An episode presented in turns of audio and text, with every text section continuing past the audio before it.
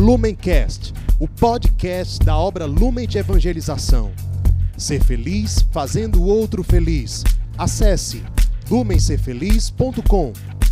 Olá, meus irmãos, sejam bem-vindos a mais um Palavra Encarnada, nossa meditação diária a partir do Evangelho. E o Evangelho de hoje, terça-feira, dia 16 de março, está em João, capítulo 5, versículos de 1 a 16. Nós mais uma vez nos reunimos em nome do Pai, do Filho e do Espírito Santo. Amém. Vinde, Espírito Santo, vinde por meio da poderosa intercessão do Imaculado Coração de Maria, vossa amadíssima esposa. Vinde, Espírito Santo, vinde por meio da poderosa intercessão do Imaculado Coração de Maria, vossa amadíssima esposa.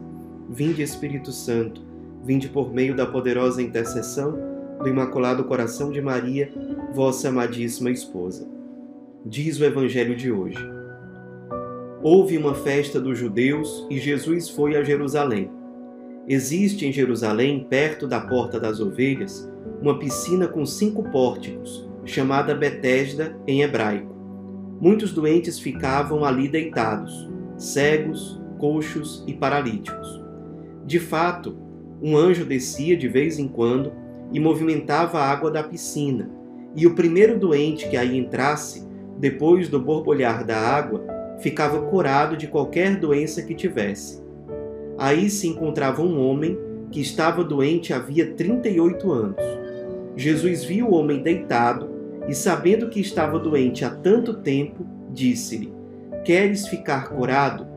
O doente respondeu: Senhor, não tenho ninguém que me leve à piscina, quando a água é agitada. Quando estou chegando, outro entra na minha frente. Jesus disse: Levanta-te, pega a tua cama e anda. No mesmo instante, o homem ficou curado, pegou a sua cama e começou a andar. Ora, esse dia era um sábado. Por isso os judeus disseram ao homem que tinha sido curado: É sábado, não te é permitido carregar tua cama. Ele respondeu-lhes: Aquele que me curou disse: Pega tua cama e anda. Então lhe perguntaram: quem é que te disse: pega tua cama e anda? O homem que tinha sido curado não sabia quem fora, pois Jesus se tinha afastado da multidão que se encontrava naquele lugar. Mais tarde, Jesus encontrou o homem no templo e lhe disse: Eis que estás curado.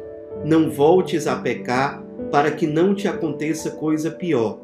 Então o homem saiu e contou aos judeus que tinha sido Jesus quem o havia curado.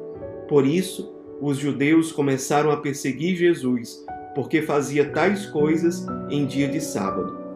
Meus irmãos, nós estamos diante de mais um relato de cura nos evangelhos. E no caso desse relato de hoje, nós só encontramos no evangelho de São João. Existe aqui um homem enfermo, o evangelho não diz qual era a enfermidade dele, mas diz que ele estava num lugar em que havia cegos, coxos e paralíticos. Então ele devia ter alguma dessas enfermidades.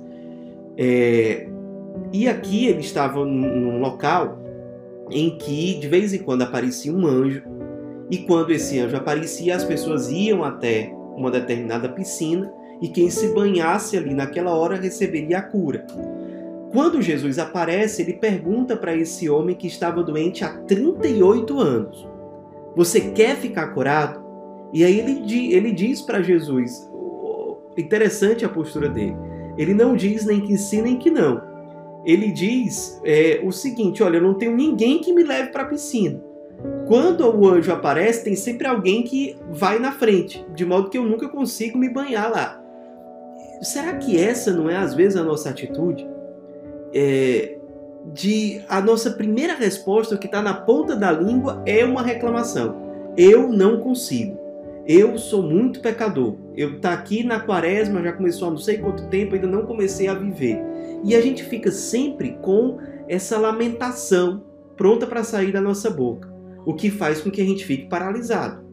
Quando a gente só olha para o lado negativo das coisas, só olha para as nossas fraquezas, só olha para os problemas, não olha para a misericórdia de Deus, não procura uma solução de fato para aquilo, realmente a nossa tendência é continuar não conseguindo alcançar aquilo que é importante. É muito significativo que João, o evangelista, diga que esse homem está enfermo há 38 anos. Esse número 38, dentro das Sagradas Escrituras, tem um simbolismo. 38 é a quantidade de anos que o povo de Israel é, é, gastou para sair do Egito e chegar a Canaã. Então, é, esse 38 lembra um tempo de exílio, um tempo de caminhada e um tempo de trevas, porque você está caminhando, mas você ainda não chegou na terra prometida, você não chegou ainda no lugar da promessa. Então, é, 38 significa é, aquele tempo em que o povo andava nas trevas e ainda não tinha visto a luz. E agora, esse homem que há 38 anos, esse homem que representa Israel, finalmente vê a luz diante de si. Luz que é símbolo também do batismo. Aquele que é batizado é um iluminado. Por que, que o batismo é recordado aqui? Porque esse homem está se referindo a uma cura que acontece quando você tem o seu corpo banhado nas águas. Isso aqui, essa cura, representa também o batismo, que cura a nossa alma. Os padres da igreja dizem: a cura da alma é muito mais importante do que a cura simplesmente do corpo. O, o, aqui, esse homem vai ser curado da sua enfermidade corporal, mas Jesus apresenta para ele uma cura muito mais profunda, que é a cura da alma. Por isso, quando Jesus se encontra depois com ele no templo, ele diz: Olha, não volte a pecar, para que não te aconteça coisa pior. O pecado é a doença da alma, é sinal de que a alma não está bem, de que a alma está enferma. E é ela que tem que ser priorizada. O batismo é cura. No batismo, nós somos mergulhados para sair dali com uma vida nova. Muitas vezes nós perdemos a graça que nós recebemos no batismo. E essa graça santificante nós recebemos de volta quando nós nos arrependemos dos nossos pecados, quando nós buscamos o sacramento da confissão, enfim. Aí nós recebemos de volta a graça do batismo, que é uma graça de cura da própria alma. Será que você está em pecado grave? Quando nós cometemos um pecado grave, um pecado mortal, nós perdemos essa graça recebida no batismo. E essa graça ela, essa graça santificante, ela pode e deve ser recuperada por meio da confissão. Então, será que é possível buscarmos ainda a confissão? Não está num tempo fácil, mas será que não é interessante você se colocar o propósito de, assim que possível, buscar realmente o sacramento da confissão para receber essa cura da alma, que é muito mais importante? Então, a gente está refletindo aqui sobre uma série de coisas que são importantes nesse tempo da quaresma. A gente já viu aqui que não dá certo essa postura vitimista, de só olhar para as coisas negativas, só olhar para. Talvez você esteja até na, na, na tentação de olhar para essa quaresma, a quaresma já começou faz um bom tempo, dizer: essa quaresma não está representando nada para mim, vou desistir mesmo. Esses 38 anos lembram um povo que estava a caminho. Então, o começo da cura é se colocar a caminho, tentar realmente. Então, faça o propósito de começar, de caminhar, de não desistir, de não simplesmente dizer, ah, está tudo perdido, a quaresma desse ano já foi, não tem mais o que fazer. Não, comece a caminhar hoje, comece a dar passos, comece a ser fiel no agora. É, a, a, ainda é tempo de conversão. Como é tempo, como foi tempo para esse homem que estava há 38 anos esperando aquilo. E como é que essa é, é, essa cura, ela se afirma em nós, ela se consolida em nós. Tem uma coisa significativa aqui. Essa cura aconteceu perto da porta das ovelhas. Provavelmente foi por ali que Jesus passou. E o, o que era essa porta das ovelhas? Era um, um pórtico por meio do qual as ovelhas que iriam ser oferecidas em sacrifício passam para depois chegarem ao templo. Jesus é o Cordeiro de Deus que tira o pecado do mundo. É o sacrifício dele que vai redimir os pecados da humanidade e que vai trazer verdadeira liberdade. E isso significa que a cura definitiva está em nos unirmos ao Cristo que se dá em nos unirmos ao sacrifício, à imolação do Cristo que se oferta por amor ao Pai e por amor a nós. Nós precisamos nos colocar a caminho exatamente para nos unirmos ao Cristo que se oferta no tempo. É muito significativo que esse homem doente, depois de ser curado, ele reencontre Jesus no templo. Porque se ele foi para o templo, certamente ele foi para render a Deus um louvor, uma ação de graças, um sacrifício de louvor. Como um ato de louvor, ou seja, de gratidão a Deus, agora eu oferto a Deus algo. Jesus não quer simplesmente um sacrifício exterior, que certamente ele viu aquele homem fazer ali.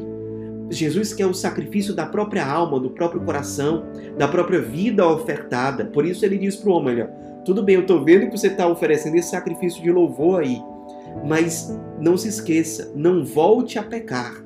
Isso é o mais importante. Oferecer-se, fazer da própria vida uma oblação, um dom, irmos ao encontro do Cristo nesse processo de cura que nós estamos vivenciando e nos imolar junto com Ele. O que, que você pode se imolar hoje? Deixando de lado qualquer postura vitimista, deixando de lado qualquer palavra de simplesmente murmuração, lamentação, desânimo. Hoje faça o propósito de se pôr novamente a caminho. Mas eu sou muito pecador, mas eu já errei de novo, eu estava até melhorando, mas eu caí novamente. Não interessa, se coloque a caminho. Faça o propósito, se for o caso, de se confessar o quanto antes. Se, ah, mas eu não posso me confessar hoje. Se coloque a caminho logo. Que nem esse homem que esperou tanto tempo, que dá testemunho aqui de perseverança, de paciência, de fidelidade. O que não dá é simplesmente desistir. O que não dá é ficar paralisado para sempre. Comece a dar passos. Dá passos nesse caminho que vai até Canaã, que vai até a terra prometida, que vai até o pórtico das ovelhas, que está pronto para ir para o templo, fazer a oferta que não é outra coisa senão a oferta da própria vida, se unindo junto a Jesus. Hoje, você que estava paralisado por uma enfermidade da alma, saiba que você pode ser resposta para alguém. E um passo importante da sua cura está exatamente em se ofertar para ser resposta. Então eu te coloco um desafio no dia de hoje, nesse tempo de quaresma. Não interessa se você pecou muito, se você caiu, se você não está bem. Queria te propor uma coisa. Se coloque a caminho hoje. E como é que você vai se colocar a caminho? Primeiro, deixando de reclamar, deixando de murmurar. Segundo, Jesus diz: pega a tua cama e anda. A cama e anda. A cama representa aquilo que nos coloca paralisados no chão, as suas fraquezas. Então, pega, tudo bem, a tua cama não vai desaparecer, aquilo que te coloca para baixo não vai desaparecer, mas ela não vai te impedir de caminhar. Pega essa tua cama, pega essa tua humanidade ferida, se levanta, se põe a caminhar e se compromete em ser resposta para alguém, mesmo que seja em coisas pequenas mesmo que seja numa ligação telefônica que você vai fazer, mesmo que seja num, num pequeno, pequeno ato de misericórdia que você vai fazer para alguém, num, num ato de serviço, num ato de entrega. Faça esse compromisso. Faça esse compromisso de se colocar a caminho, de se unir a Jesus que se imola. Vamos fazer esse caminho de perseverança, de paciência. A cura precisa disso. A, a, cura não é a cura total não é instantânea geralmente, mas ela precisa para que ela aconteça, ela precisa da nossa perseverança. Perseverança que esse enfermo do evangelho de hoje testemunha para nós. Que a Virgem Maria, mãe da esperança, nos ajude a continuar caminhando, sem desistir. Talvez a nossa cama, aquilo que nos coloca, que nos prende no chão, não desapareça hoje, mas mesmo com ela, nós vamos nos levantar e continuar caminhando em busca da nossa conversão, da nossa santificação, da nossa salvação, para nós e para aqueles que o Senhor nos confia. Ave Maria, cheia de graça, o Senhor é convosco. Bendita sois vós entre as mulheres, e bendito é o fruto do vosso ventre, Jesus. Santa Maria, Mãe de Deus, rogai por nós, pecadores, agora e na hora de nossa morte. Amém. Em nome do Pai, do Filho, do Espírito Santo. Amém. Lumencast, o podcast da obra Lumen de Evangelização. Ser feliz fazendo o outro feliz. Acesse lumencerfeliz.com.